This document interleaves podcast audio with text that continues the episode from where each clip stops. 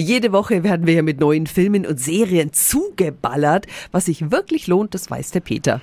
Zwei Serientipps habe ich für Sie. Tipp 1, Extrapolations, heißt auf Deutsch etwa Hochrechnung. Die Ökoserie erzählt in acht miteinander verbundenen Geschichten, wie die Klimakrise das Leben der Menschheit zwischen 2037 und 2070 immer stärker beeinflusst.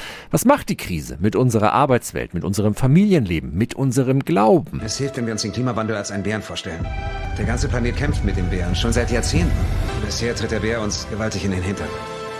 Was, wenn wir in der Lage wären, eine Technologie zu entwickeln, die das Überleben sichert? Extrapolations sieht toll aus, ist spannend, traurig, auch humorvoll und vor allem weit besser als der Schwarm. Und Hollywoods erste Liga ist mit dabei, von Meryl Streep über Edward Norton bis Andrew Garfield und Forrest Whitaker. Die ersten drei von acht Folgen laufen ab morgen auf Apple TV Plus. Dein zweiter Tipp ist ja das Seriendebüt für den alten Haudegen. Da wird mein Mann jetzt ganz genau zuhören. Sylvester Stallone ist der Tulsa King. So heißt die Serie über einen New Yorker Mafioso, den es in die Provinz verschlägt, in der organisiertes Verbrechen überhaupt nicht vorkommt. Ich sag dir, wie wir das machen. Ich beschütze dich vor den Gangs. Welche Gangs? Und das kann riskant werden.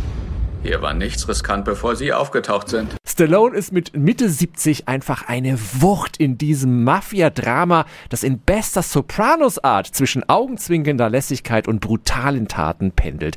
Die neun Folgen von Tulsa King laufen ab Sonntag bei Paramount Plus.